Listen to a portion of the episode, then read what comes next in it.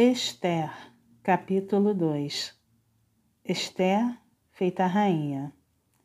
Passadas estas coisas, e apaziguado já o furor do rei Assuero, lembrou-se de Vasti e do que ela fizera, e do que se tinha decretado contra ela. Então disseram os jovens do rei que lhe serviam: Tragam-se moças para o rei, virgens, de boa aparência e formosura.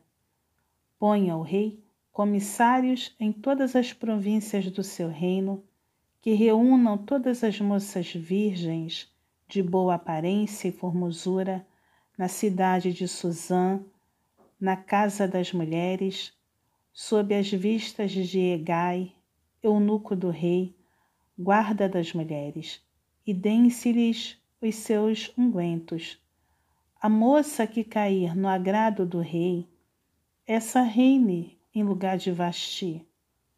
Com isto concordou o rei e assim se fez.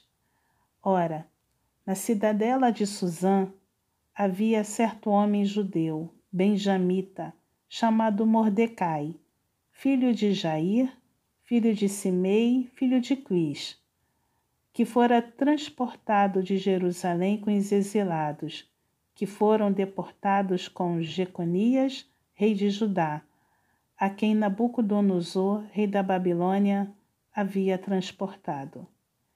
Ele criara a Adassa, que é Esté, filha de seu tio, a qual não tinha pai nem mãe, e era jovem bela, de boa aparência e formosura.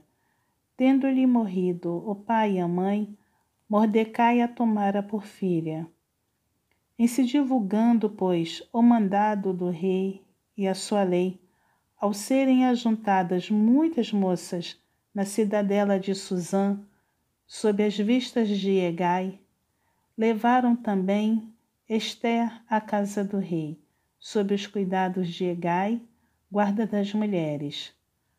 A moça lhe pareceu formosa e alcançou favor perante ele pelo que se apressou em dar-lhe os ungüentos e os devidos alimentos, como também sete jovens escolhidas da casa do rei, e a fez passar com as suas jovens para os melhores aposentos da casa das mulheres. Esther não havia declarado o seu povo nem a sua linhagem, pois Mordecai lhe ordenara que o não declarasse.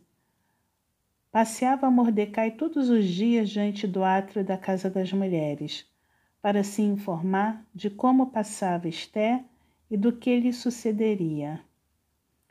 Em chegando o prazo de cada moça vir ao rei Assuero, depois de tratada segundo as prescrições para as mulheres por doze meses, porque assim se cumpriam os dias de seu embelezamento, seis meses com óleo de mirra e seis meses com especiarias e com os perfumes e ungüentos em uso entre as mulheres. Então é que vinha a jovem ao rei. A ela se dava o que desejasse para levar consigo da casa das mulheres para a casa do rei. À tarde entrava e pela manhã tornava a segunda casa das mulheres, sob as vistas de Saasgás, eunuco do rei, guarda das concubinas. Não tornava mais ao rei, salvo se o rei a desejasse e ela fosse chamada pelo nome. Esté, filha de Abiail, tio de Mordecai, que a tomara por filha, quando lhe chegou a vez de ir ao rei, nada pediu além do que disse Egai, eunuco do rei, guarda das mulheres. E Esther alcançou o favor de todos quantos haviam. Assim foi levada Esther ao rei Assuero à casa real, no décimo mês, que é o mês de Tebete, no sétimo ano do seu reinado o rei amou a Esther mais do que a todas as mulheres, e ela alcançou perante ele favor e benevolência mais do que todas as virgens. O rei pôs-lhe na cabeça a coroa real e a fez rainha em lugar de Vasti. Então o rei deu um grande banquete a todos os seus príncipes e aos seus servos. Era o banquete de Esther.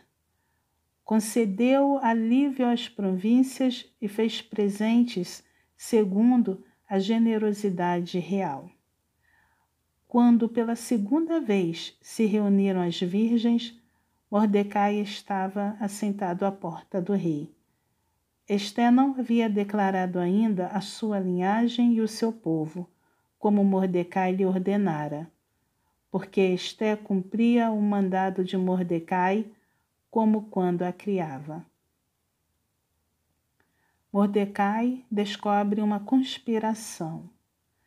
Naqueles dias, Estando Mordecai sentado à porta do rei, dois eunucos do rei, dos guardas da porta, Bigtan e Teres, sobremodo se indignaram e tramaram atentar contra o rei Assuero. Veio isso ao conhecimento de Mordecai, que o revelou à rainha Esté, e Esté o disse ao rei em nome de Mordecai.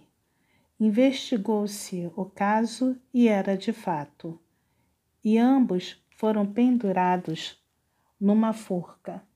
Isso foi escrito no livro das crônicas perante o rei.